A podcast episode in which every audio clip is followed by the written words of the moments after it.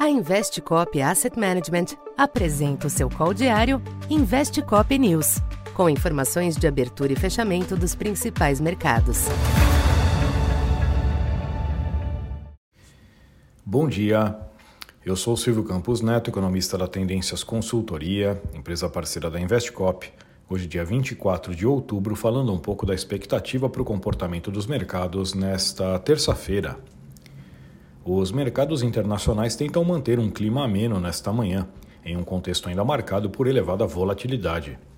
A ausência por hora de uma escalada no conflito do Oriente Médio fornece base para o tênue alívio, transferindo a expectativa dos agentes para a importante agenda de indicadores e balanços dessa semana.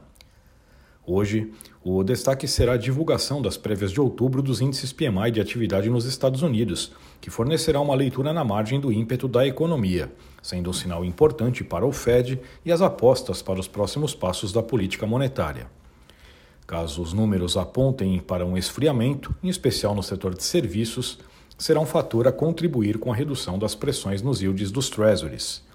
Nesta manhã, a taxa de 10 anos oscila próximo ao nível de 4,85 após ter alcançado um pico de 5% durante a manhã de ontem.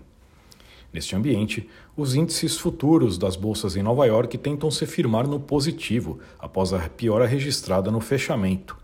A temporada de balanços também irá movimentar o dia, com diversos anúncios de peso na abertura, casos da GM, GE e Coca-Cola, e também no fechamento, com números da Alphabet e Microsoft.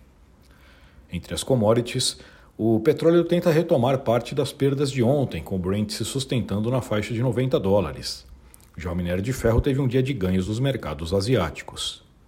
Aqui no Brasil, os sinais da abertura externa sugerem oscilações contidas na abertura, embora o panorama siga sujeito a mudanças de direção.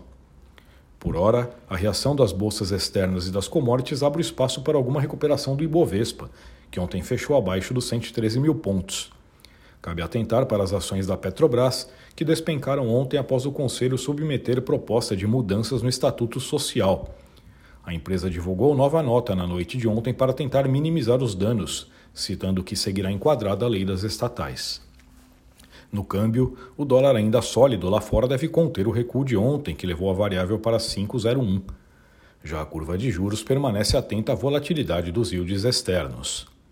Por aqui, por fim, cabe acompanhar a possível votação do projeto de lei dos fundos exclusivos e offshore na Câmara dos Deputados.